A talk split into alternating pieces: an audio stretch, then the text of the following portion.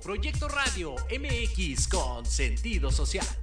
Las opiniones vertidas en este programa son exclusiva responsabilidad de quienes las emiten y no representan necesariamente el pensamiento ni la línea editorial de Proyecto Radio MX.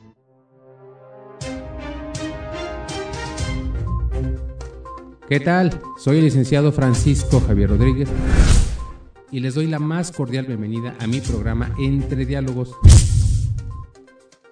un espacio en el que te vas a enterar de lo más relevante en materia nacional e internacional. Bienvenidos.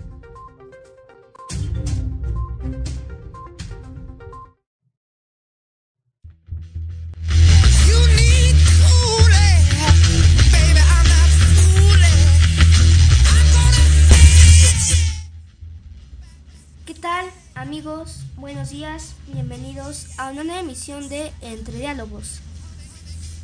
Vamos a abrir el programa con una noticia bastante impactante, que digamos. Eh, bueno, les platico que esta semana renunció Carla Quintana a su cargo como titular de la Comisión Nacional de Búsqueda de Personas Desaparecidas. Hasta ese momento México cuenta con 111.043 personas desaparecidas en todo el país. De esas personas, 84.052 son hombres, 26.324 mujeres y 667 interdeminados. Los estados con más desapariciones son Jalisco con 14.891, Tamaulipas 13.014, 13.014, perdón, y el Estado de México con 11.558 personas. Por edad las mujeres tenían entre 15 y 19 años y hombres entre 25 y 29 años. ¿Qué tal? Digo, buenos días, bienvenido. Efectivamente, el miércoles eh, se dio a conocer la renuncia de la titular de la Comisión Nacional de Búsqueda de Personas Desaparecidas y es correcto, hasta el miércoles los datos que nos has comentado son oficiales, son muchísimas personas desaparecidas en México, aquí contigo ya lo hemos platicado muchísimo, tanto en Entre Diálogos, entre diálogos como en Enfacias Buscadoras. Hemos platicado abiertamente y con todo el detenimiento necesario de cuáles son las causas y por qué la gente desaparece en nuestro país. Y si te das cuenta, el sector más afectado de la gente desaparecida son las mujeres según tu estadística, eh, tenemos que, bueno, en promedio la edad de las mujeres desaparecidas va entre 15 y 19 años y digamos por sexo, las mujeres son las que han desaparecido un poquito más que los hombres, que los hombres, perdón. Y bueno, en el caso de los varones también tenemos un promedio de edad que va entre los 25 y 29 años. Hablamos de personas muy jóvenes, Imagínate, mujeres 15, 19 años, entre los 15 años todavía estamos hablando de niñas y adolescentes. En el caso de los varones estamos hablando de gente que tiene menos de 30 años. Vamos a ver quién ocupa este cargo. Esta comisión se creó precisamente para investigar y dar con las personas, con los niños, niñas, hombres y mujeres que han desaparecido en México. nosotros hemos hecho el recuento desde los años 60 del siglo XX desde entonces empiezan a correr las noticias de que la gente no llega a casa, de que papá no llega a casa, de que mamá no aparece, de que eh, nuestro hijo no aparece, de que nuestra hija no aparece, etcétera, etcétera, etcétera. Es una crisis terrible que vive el país, lo hemos comentado incansablemente, eh, ya estamos a final de este gobierno y esta noticia nos deja ver a los mexicanos que la estrategia que implementó la anterior titular, eh, Carla Quintana, al parecer no fue la correcta. De hecho, los medios de comunicación hicieron mucho hincapié en esta eh, circunstancia de que la titular pues definitivamente no, no dio el ancho en este importante cargo. Vamos a ver quién ocupa eh, la titularidad de este organismo y vamos a ver sobre todo qué estrategias va a implementar para sacar adelante esta crisis. Así es, Francisco Diego. Francisco, buenos días. Y siguiendo con noticias precisamente de seguridad, les comento que en el 2011 el Comité de Derechos del Niño de la ONU pidió a México tipificar como delito el reclutamiento forzado y cambiar la estrategia de seguridad. Actualmente sigue creciendo el número de niños y jóvenes, como dices, en cuanto a que son reclutados por la delincuencia para unirse a sus filas y cometer delitos. México no ha hecho nada por atacar las causas que originan este esta grave situación en agravio de nuestra niñez y juventud. Exactamente, Maru. Buenos días. Otra terrible noticia. También hemos comentado que nuestros niños y adolescentes son reclutados por la delincuencia organizada, como lo comentas, para unirse a sus filas, para convertirse en delincuentes, para echar a perder su vida, para privarse de lo que tienen que vivir a su edad y este tipo de situaciones ya es muy conocido. Aquí nos dices tú que desde el 2011, hace 12 años, que la ONU instó a México para que pusiera atención en este problema. En aquel entonces, 2011, estábamos en el gobierno de Calderón, que se hizo muy famoso porque aumentó muchísimo eh, la delincuencia, sobre todo en materia de narcotráfico. hubo muchísimos muertos y gente desaparecida, precisamente. Y también hablamos ya desde entonces de que niños se unieron a las filas de la delincuencia organizada y, como fecha sigue creciendo. Exactamente, y suele ocurrir que estos chicos, chicas, eh, como en cualquier otra organización, ingresan, empiezan, empiezan trabajando de, una cosa, de otra, hacen ciertas funciones y van eh, subiendo escaños van ocupando lugares eh, jerárquicos dentro de la estructura, porque dentro de, la delincuencia también hay estructuras, hay quien obedece, hay quien manda, hay quien ejecuta ciertas funciones, y es todo un entramado, es todo un sistema eh, jerárquico, como te comento, también financiero, y están involucrados aquí pues muchos sectores, hablamos de los delincuentes efectivamente, hablamos de funcionarios públicos que conocen y toleran la situación, hablamos también incluso, no sé, de instituciones bancarias que reciben el dinero, porque se mueve muchísimo dinero en la delincuencia, millones y millones de pesos, de dólares, que de alguna manera tienen que producir dinero, tienen que invertirse y generar eh, ganancias. ¿Y quién hace esto? Pues las instituciones bancarias. Y definitivamente esto es una cadenita. Efectivamente, entonces hay que entrarle de lleno a esta situación, hay que atacar las causas, los motivos, e incluso desde, desde el nivel eh, sociedad también podemos hacer muchísimo. Aquí hemos dado algunos consejos de cómo desde casa podemos evitar que nuestros niños y adolescentes eh, estén en malos pasos, cómo podemos hacer para que se eviten los malos pasos y evitar que la delincuencia siga creciendo en México y que los delincuentes sigan haciendo de las suyas en este país que no conoce la paz desde hace muchísimo tiempo y ojalá que la situación cambie para bien. Hacemos la primera pausa y regresamos.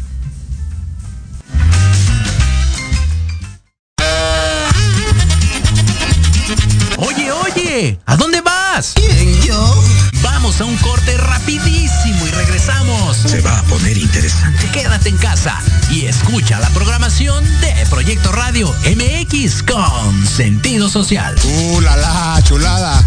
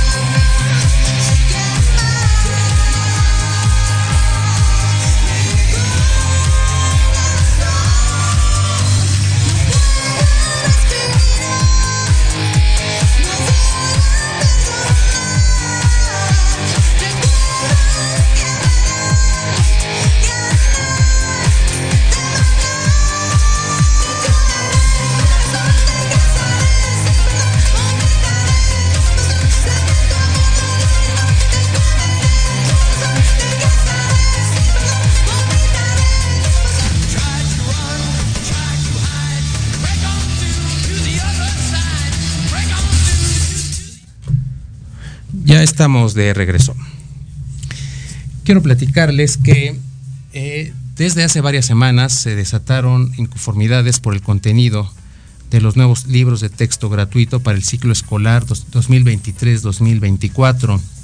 Se ha atacado abiertamente, eh, según se dice en medios de comunicación, el contenido ideológico, el resentimiento, la discordia, los errores técnicos y demás deficiencias y omisiones contenidos en los, en los nuevos libros de texto. Actualmente varios estados de la República se han pronunciado contra la distribución de estos libros y desde un punto de vista legal la Unión Nacional de Padres de Familia inició un juicio de amparo contra la edición y distribución de los nuevos libros. Y para platicar más a fondo de este importantísimo tema tenemos con nosotros a José Luis Romero Castañeda. Nuestro invitado es coordinador em, de la Unión Nacional de Padres de Familia en el Estado de México y la región norte. José Luis, muy buenas tardes, gracias por acompañarnos. Eh, Francisco Rodríguez, buenos días y buenos días a todo su auditorio. Gracias por acompañarnos. Platícanos, por favor, eh, ¿cuál es el acto o cuáles son los actos que impugna la Unión Nacional de Padres de Familia por medio del juicio de amparo y cuál es el estado que guarda el trámite de este medio de defensa? Ah, bien. El, el, amparo lo interpusimos en el mes de marzo. En abril fue admitido y como primer acto, como medida cautelar fue la suspensión definitiva que duró hasta hace una semana. Ok. Esta medida, esta suspensión definitiva consistía en impedir la impresión, edición y, en su caso, distribución de los libros de texto, lo cual ya fue confirmado, otorgándose el amparo a favor de la, la Unión Nacional de Familia y de los padres de familia a nivel nacional, en que ya ordena el juez de distrito, la juez de distrito, que los libros no podrán distribuirse. Eso implica a todas las escuelas que eh, se estaban contemplando en recibir estos nuevos libros de texto gratuito de la nueva escuela mexicana. ¿Y ¿Cuál fue el, punto que nosotros, eh, por el cual nos amparamos? Ese proceso eh, por el cual este, no se cumplió para poder integrar los libros de texto, contextualizando. Eh, antes de eh, poder elaborar unos libros de texto, debieron haberse eh, publicado lo que son planes y programas. Y con base a esos planes y programas se integra un consejo de participación, el cual se integra por especialistas, matemáticos, biólogos, historiadores, pedagogos, personas especializadas en materias de español. Y además, pues también incluye a los padres de familia y a las entidades federativas.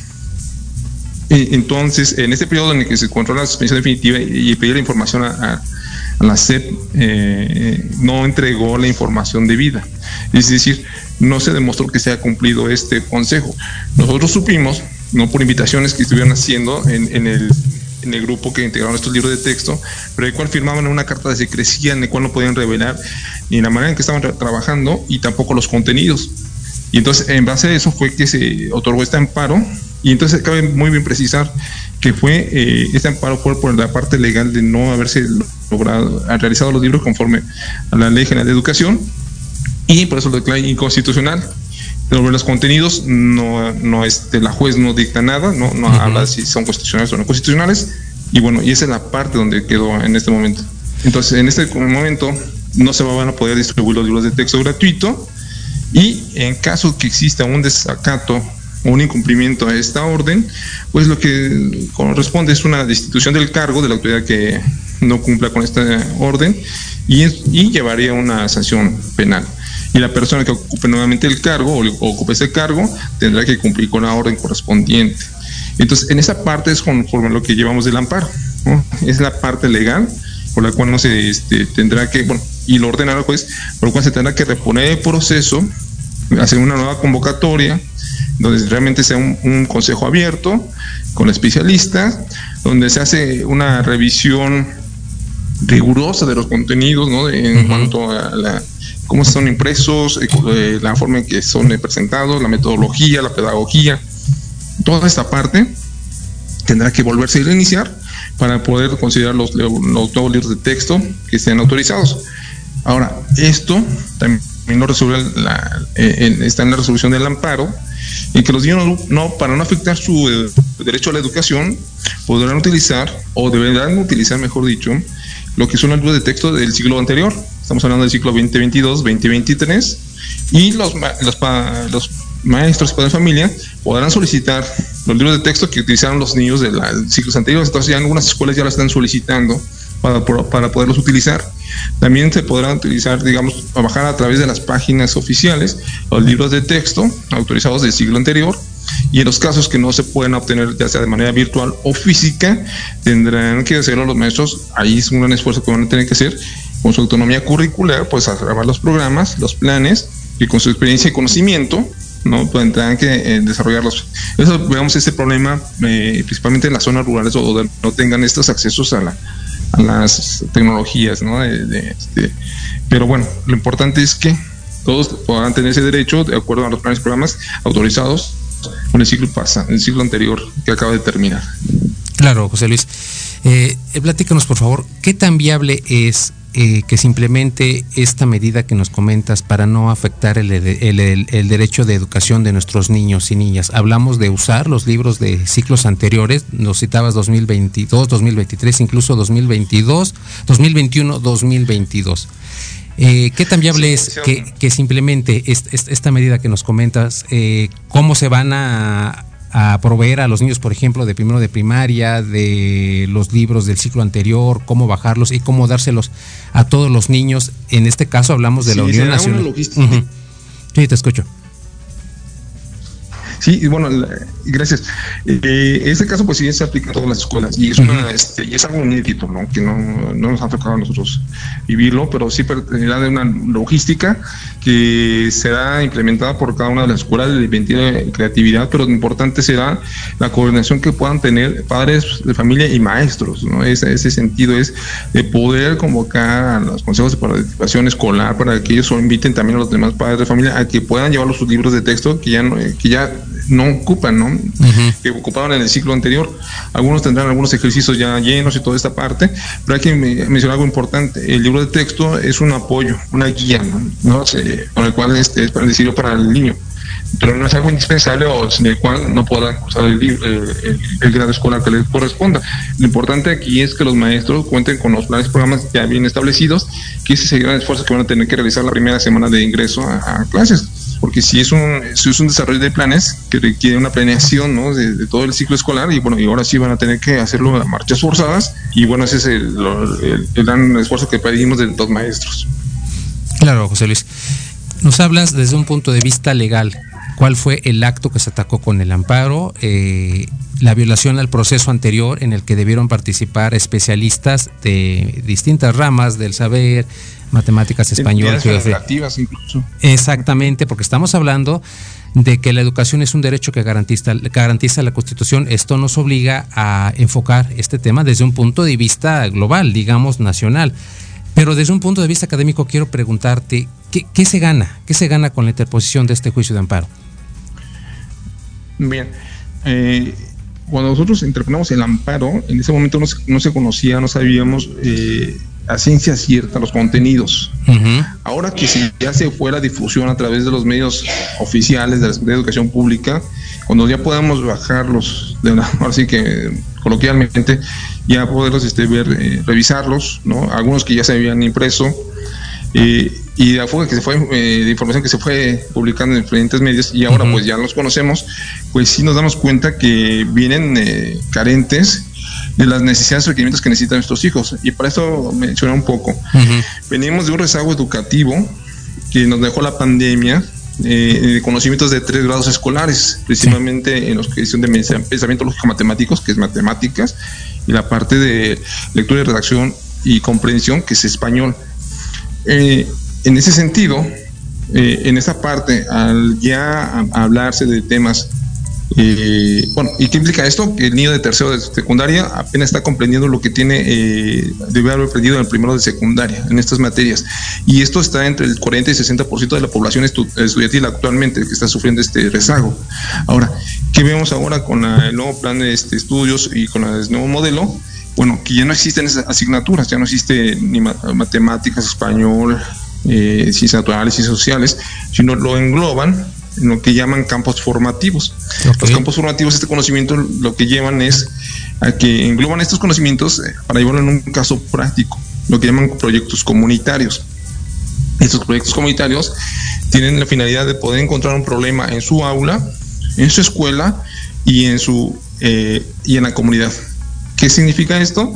Que es lo que tienen que hacer asambleas para poder encontrar estos problemas y y bueno, ya, bueno, cabe mencionar que por eso ya entendemos por qué las aulas le dicen ahora, eh, por qué en la zona de clases ahora le dicen asambleas, por qué van a hacer este, este, trabajo los niños. ¿Y qué va a pasar?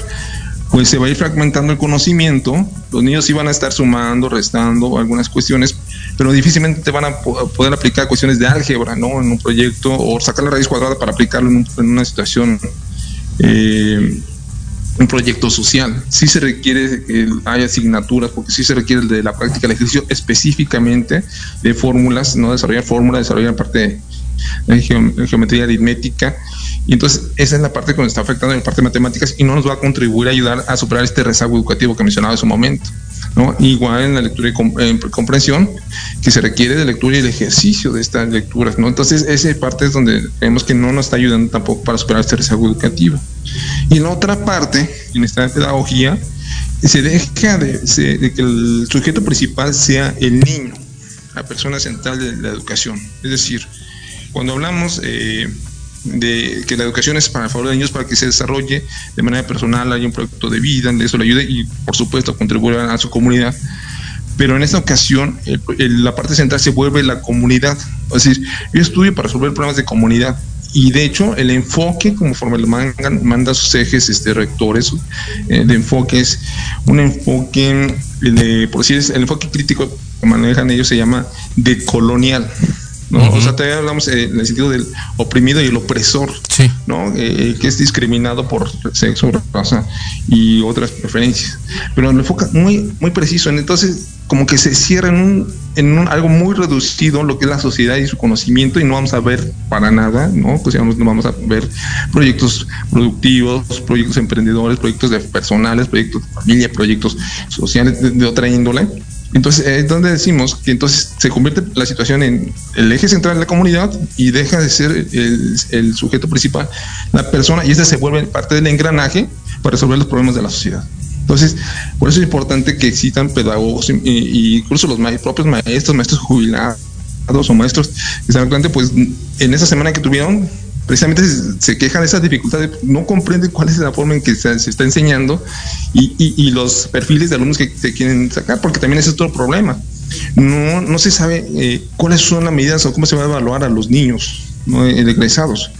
Y cómo vamos a terminar el primer año escolar cuando México salió de la prueba PISA, ¿no?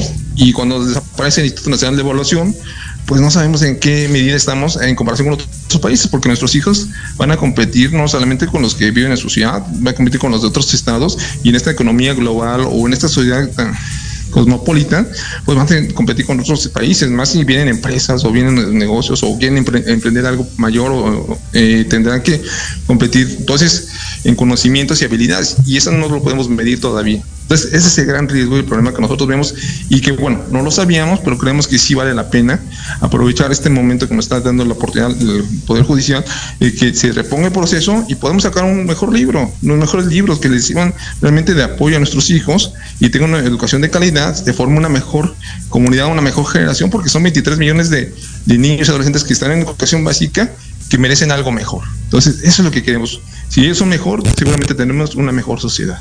Sin duda, José Luis. Y fíjate que al principio eh, comentaba yo el aspecto ideológico y bien lo comentabas, estamos hablando de una enseñanza encerrada en un círculo muy limitado de dividir a la sociedad entre oprimidos y el opresor o los opresores. Nos eh, das a entender que ahora este enfoque de comunidad eh, puede colocar a nuestros niños en el lado de los, de los opresores defenderse y atacar al opresor. Entonces, eso ya es una postura ideológica, sin duda, es, es de alguna manera eh, tener cierta preferencia al sector colectivo en agravio del individual. Es decir, se termina con, lo, con el talento, con los proyectos de una persona para darle preponderancia a proyectos, como lo mencionan los libros, de carácter comunitario. Entonces yo creo que de esta manera estaremos violando el artículo tercero que dice que la educación debe fundamentarse principalmente en los adelantos y en los conocimientos que nos brinde la ciencia, es decir, eh, teorías y prácticas eh, que sean acordes con la realidad, independientemente de cualquier ideología. Entonces son muchos aspectos que sin duda desde el punto de vista académico tenemos que corregir, tenemos que enmendar en favor de nuestros niños. Y rápidamente en este aspecto quiero preguntarte, José Luis, ¿cuáles son las estrategias que va a implementar la Unión Nacional de Padres de Familia para atacar concretamente el aspecto académico de, este problema?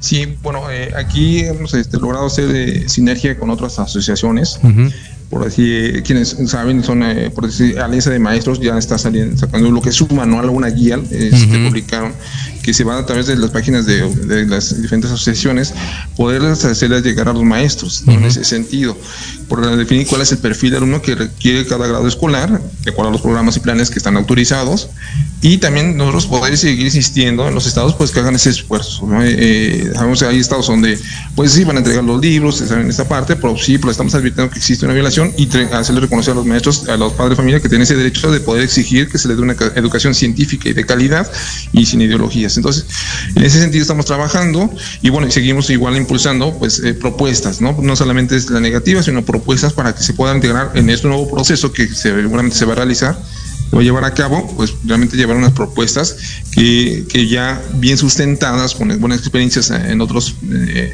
en otras partes, en otras universidades, instituciones académicas nacionales o, o extranjero, que nos puedan permitir elevar el nivel académico de nuestra de nuestro país. Claro, José Luis. Y ya para concluir, ¿cuáles son las acciones futuras que va a implementar la Unión Nacional de Padres de Familia y qué objetivo se pretende alcanzar con las mismas? Bueno, eh, eh, lo que estamos continuando con las activaciones en las plataformas digitales de Citizen Go, alto el adoctrinamiento, donde ya van más de 112 mil firmas recabadas. Eh, también en Actívate, también este, hay cerca de 50 mil firmas. se da también en la parte de implementación de esta Carta de los Derechos de los Padres para poder exigir una educación de calidad científica y sin ideologías. Y este finalmente es para hacer conciencia en la responsabilidad que tienen los padres de familia y los amparos, por, supuesto que ya este, más de 2.200 se han implementado diferentes padres de familia y a nivel nacional. Entonces, en ese sentido, eh, lo que buscamos es que la sociedad entienda que el problema de educación no solamente es de una comunidad escolar, o sea, donde están maestros, padres de familia y alumnos, ¿no? sino que nos involucra a todos a, tanto nos interesa tener buenos gobernantes que estén bien preparados, nos interesa que las empresas también, ellos se preocupadas que tengan buenos ingenieros o que tengan personas que tengan con valores éticos en su oficio, en el servicio, que ofrecen. Entonces, eso es lo que nos tenemos que involucrar todos, porque la educación es la palanca de progreso de cualquier país. Y entonces, y eso define eh, el progreso de aquellos países que a veces nos sorprendemos cómo salieron después de una catástrofe, de una guerra, de un desastre natural. Pues es la educación. ¿no? Entonces, eso es lo que queremos decir, poner en, el lugar que le corresponde a la educación, en el lugar que le corresponde al maestro, ¿no? ese, merece ese respeto, esa, esa dignidad, dignificación de su puesto, porque finalmente están a cargo de ellos de, ellos, nuestros hijos y sus alumnos. Estoy de acuerdo contigo, José Luis. Hay que darle el lugar que merece al docente, que finalmente están a cargo de la educación de nuestros niños y niñas. Esto lo hemos dicho muchísimas veces, desde, desde tiempo de nuestros abuelos lo hemos escuchado, que los niños y niñas son el futuro de cualquier país y la educación será el sustento que nos permita salir adelante como país. Bien lo comentabas, a título de ejemplo, cuántos países han caído en desgracia por catástrofes naturales, por conflictos bélicos y han salido adelante. La educación, estoy totalmente de acuerdo, una educación sustentada en aspectos científicos sin duda nos permitirá salir adelante. Te agradezco muchísimo tu tiempo, José Luis, para este espacio y espero contar contigo para una próxima colaboración. No, gracias a usted y con todo gusto. Que tengan excelente fin de semana. Gracias, José Luis. Igualmente. Saludos. Como ven, un tema importante esto de los libros de texto gratuito. Hemos escuchado muchísimo en los medios de comunicación que si la ideología, que si el comunismo, eh, que si los errores, que si las omisiones. Eh, es, es muy concreta la respuesta de nuestro entrevistado. Se atacó por medio del juicio de amparo la omisión del gobierno de convocar a expertos en el proceso de elaboración y de planeación y elaboración de los libros de texto gratuitos. Estamos hablando de muchas áreas del conocimiento. Tuvo que haber eh, sido convocado un grupo de expertos entre matemáticos, este, mm, no sé, eh, químicos, físicos, lingüistas, etcétera, etcétera, etcétera, porque de esta manera tenemos bases para darle a nuestros hijos una educación sustentada en aspectos científicos. Sin embargo, no se cumplió con ese fin, por eso el amparo, por eso ahora el Poder Judicial obliga a la SEP a reponer ese proceso y hacerlo de nuevo. Es decir, lo hiciste mal, nos ocultaste lo que estabas haciendo y ahora lo haces de nuevo y vas a convocar a quien en su momento tuviste que haber convocado. Eso es el amparo. Ahora, también hay aspectos académicos que se tienen que atacar, que se tienen que cumplir, para que de esa manera la educación en, favor de los niños mexicanos se apegue estrictamente a lo que señala el artículo tercero constitucional. Es decir, que la educación esté eh, libre de cualquier ideología, de cualquier religión, de cualquier prejuicio, de cualquier resentimiento y que únicamente se sustente en aspectos estrictamente científicos y en los avances de la técnica y de la ciencia para salir adelante como buenos mexicanos. Como ven, un tema muy importante y seguramente en los próximos días, en las próximas semanas va a dar mucho de qué hablar y aquí en Entre Diálogos vamos a estar al pendiente para tener a un nuevo experto, incluso un debate para platicar de aspectos académicos que afectan a, nuestros niños y cómo podemos sacarlos adelante. Ahora pasamos a las notas internacionales. Les platico que este jueves Donald Trump, el expresidente de los Estados Unidos, acudió a la prisión del condado de Fulton en Atlanta, Georgia, para entregarse a la justicia por la última de las cuatro acusaciones penales que enfrenta. Se le acusa de, de 13 cargos y entre ellos el de tratar de revertir los resultados electorales de 2020. Así es, Diego, causó mucha controversia el arresto del presidente Donald Trump. De hecho, fue a firmar, como decimos en México, pagó una fianza y está libre. Es importante destacar esta, esta situación. No es común que veamos a un expresidente en tribunales, sobre todo si estamos hablando del país más poderoso del mundo, que se dice la cuna de la democracia, del progreso y que es un ejemplo para el mundo occidental y que este tipo de cosas ocurran en Estados Unidos no es, no es nada común. Y dice Trump que este eh, plan malévolo es para sacarlo de la contienda electoral, porque según las estadísticas, Donald Trump es uno de los posibles candidatos para el año próximo. Ya el presidente Biden se va y Donald Trump le está tirando nuevamente para lo mismo. Y el próximo 29 de agosto se festeja el Día Internacional contra los Ensayos Nucleares. Se instauró, esta conmemoración desde el año 2009 en la Asamblea General de la ONU. Se instituye esta conmemoración para frenar de alguna manera los ensayos nucleares que se han afectado a partir de 1945. Ok, exactamente. Eh, se conmemora el próximo 29 de agosto el Día Internacional contra los Ensayos Nucleares. Eh, en la próxima emisión de Infancias Buscadoras vamos a platicar de este tema importante, a ver qué nos puede aportar Diego al respecto.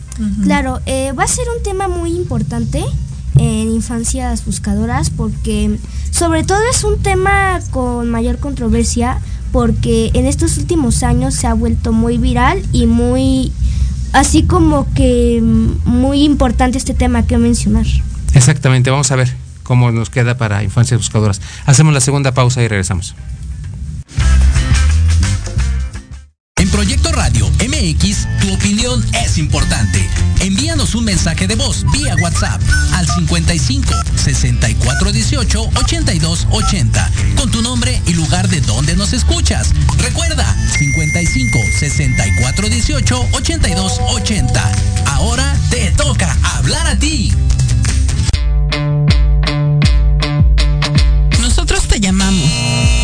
Se cerró la vacante. Te mantendremos en cartera. ¿Te gustaría encontrar un mejor trabajo? claro que sí. Sin chamba. Escúchanos todos los sábados a las 12 del día, en donde tendrás los mejores tips, herramientas, consejos de expertos para encontrar el mejor trabajo de tu vida. Solo por Proyecto Radio MX, con sentido social. Queremos invitarte este y todos los sábados, en punto de la una de la tarde, a tu programa Astroarmonízate, con Gaspar Ariel y Sabrina Oro. Conocerás de la mano de grandes maestros la influencia de los astros en tu vida, el poder de la magia, la talismánica y los secretos que el tarot tiene para ti.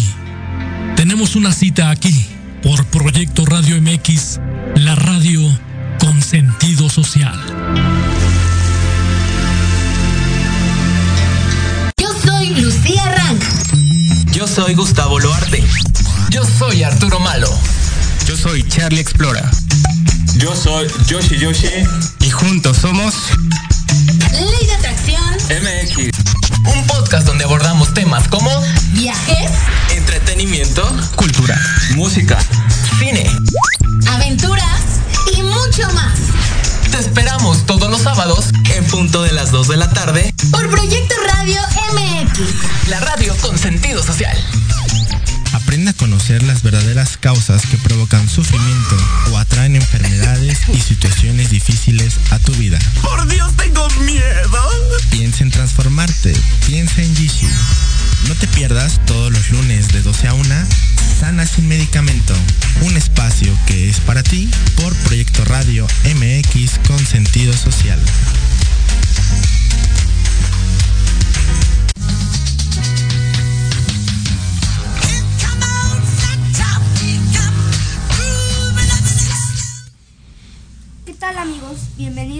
A una nueva emisión de Atrapados en el Rock. En esta ocasión vamos a platicar un poco sobre una banda de glam metal y que ya hemos citado brevemente en este espacio. Antes de continuar el programa le damos la bienvenida a nuestro invitado, mi primo Jonás. Hola amigos, buenos días, espero que se encuentre muy bien. Gracias Jonás, bienvenido. Hola Diego, hola Jonás, hola Francisco, gracias por estar aquí.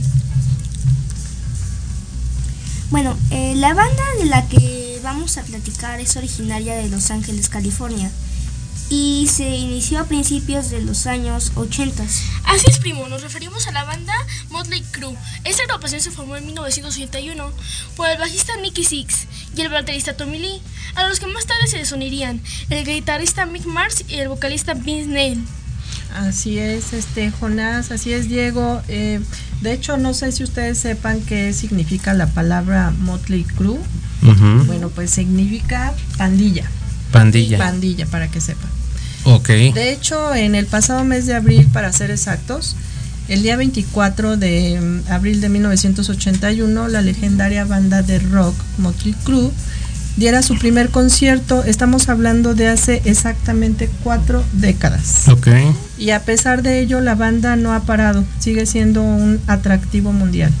Exactamente, yo escuché esta banda por primera vez hace 30 años, en el 93. Es una anécdota que le he comprado, que le he contado, perdona, a Diego de que yo tenía un compañero de prepa que llevaba sus cuadernos forrados con póster de pósters de Motor Crew, uh -huh. Con plástico, quitaba incluso los resortes y así los volvía a coser ya con el plástico por abajo. Y yo le preguntaba que quién era esa banda.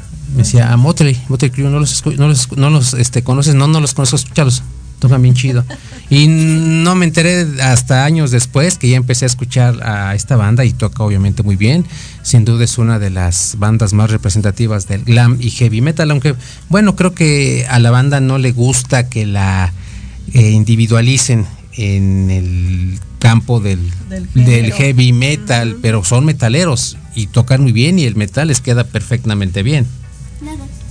Esta banda es considerada como una de las principales agrupaciones de glam y heavy metal.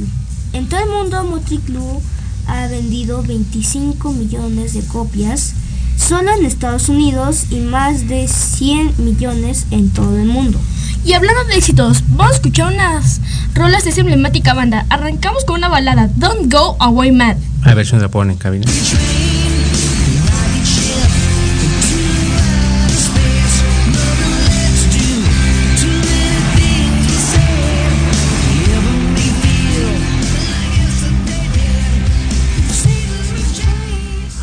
Muy buena canción. Es, bueno, al español la podemos traducir como chica, no te vayas enojada. Esta rola se desprende del álbum Feel Good de 1988. Recuerden que Motley inició en el 81 y siete años después viene este éxito muy bueno, muy emblemático y esta rola nunca falta en los conciertos de, de la banda. Seguimos con otra rola emblemática que se llama Souls. Vamos a escucharla.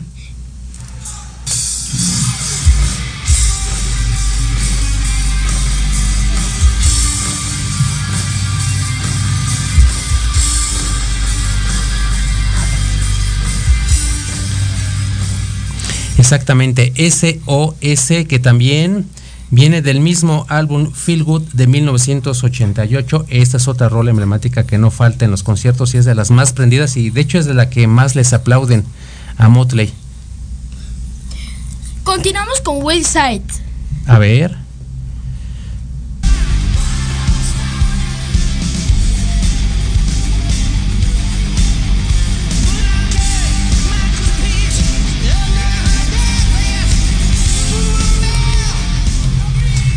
Venga, eh, Wild Side, exactamente esta rola se desprende del sencillo Girls, Girls, Girls del año 1987 y esta eh, rola, Girls, Girls, Girls, le da el, el, nombre a este álbum del 87 y de aquí se desprende esta canción Wild Side.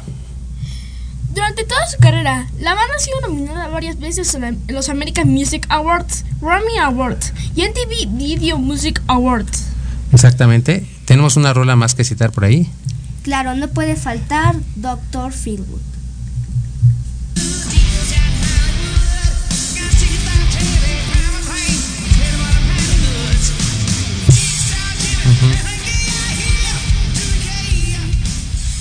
Muy bien, Doctor Feelgood. Esta rola la encontramos en el álbum del mismo nombre de 1989. Así es, chicos. Hablando de esta gran banda, tuvo un gran éxito en la década de 1980, como decías, hace uh -huh. 40 décadas, por ser uno de los exponentes más grandes del glam metal y fue una de las primeras bandas que ayudó mucho en la popularidad de este género y también en el hair metal. Uh -huh. Por eso fue una de las bandas más populares de esta década. Exactamente, exactamente. Eh, es una banda que ha marcado estilo. Eh, a partir de los años 80, les comentaba al principio que a la banda no le gusta que le encajonen como heavy metaleros, pero como lo ven, han fundado un estilo y ya han servido de inspiración para otras bandas y que el metal se sigue escuchando en estos días. De hecho, nos visitó Motley hace un par de meses, tocó en el Foro Sol con claro, Def Leppard. Def Leppard, el concierto estuvo fenomenal, cantaron las mejores rolas y me late mucho. Yo estuve checando los sitios oficiales de Motley y le dieron una importancia sin igual al concierto de México, muy serios en la promoción del concierto aquí en Ciudad de México, pasaba la, la, bandera mexicana, el lugar, que en este caso fue el Foro Sol, y entonces Motley le dio mucha importancia al concierto en nuestro país. Y de hecho no ha sido el único grupo con los que han tocado. Ah, ok. También parece ser que con, con Kiss, uh -huh. ¿no? Y Kiss. alguien más. Eh, bueno, es importante mencionar que Motley Crue ha sido muy amigo de, de Ozzy Osbourne, el vocalista de Black Sabbath. Uh -huh, también. Exactamente. Bueno, y en cuanto a conciertos, ¿algo que nos puedas decir, Diego? Bueno, el canal VH1 los clasificó en el puesto número 29 en su lista de los 100 más grandes artistas de hard rock y en TV en el puesto número 10 como la banda de metal más grande de todos los tiempos. Exactamente, Diego, exactamente. Eh, es una de las bandas más emblemáticas, insisto, del heavy metal. Y ya tenemos aquí algunos reconocimientos muy merecidos todos son importantes y es una banda internacional, finalmente el heavy metal, el glam metal yo creo que se escucha más eh, de este lado en Estados Unidos, aunque también hay bandas inglesas muy buenas, muy destacables, pero yo creo que digamos en tiempos contemporáneos del 80 para acá, el heavy metal es como que más gringo, más de este lado.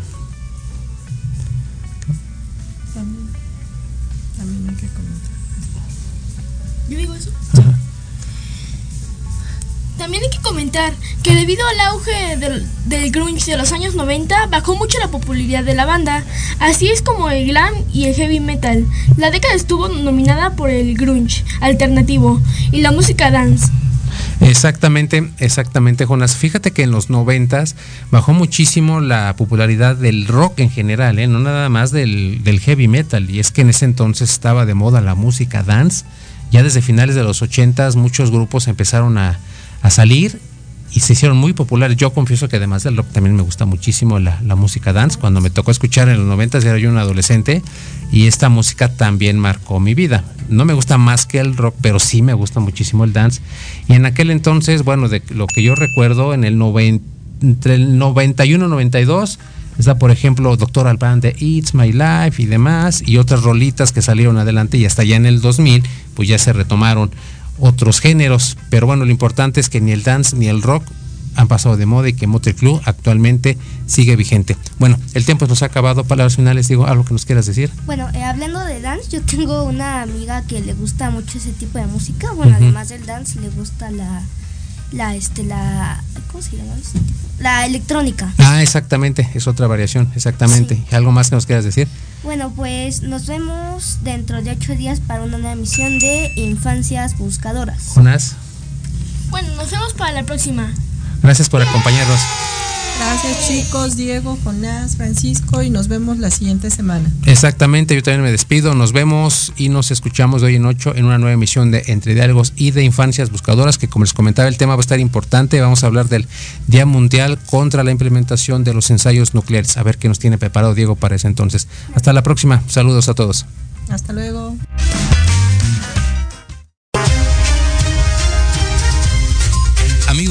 Muchísimas gracias por sintonizarnos este fin de semana y los esperamos el próximo sábado para una nueva emisión de Entre Diálogos. Hasta pronto.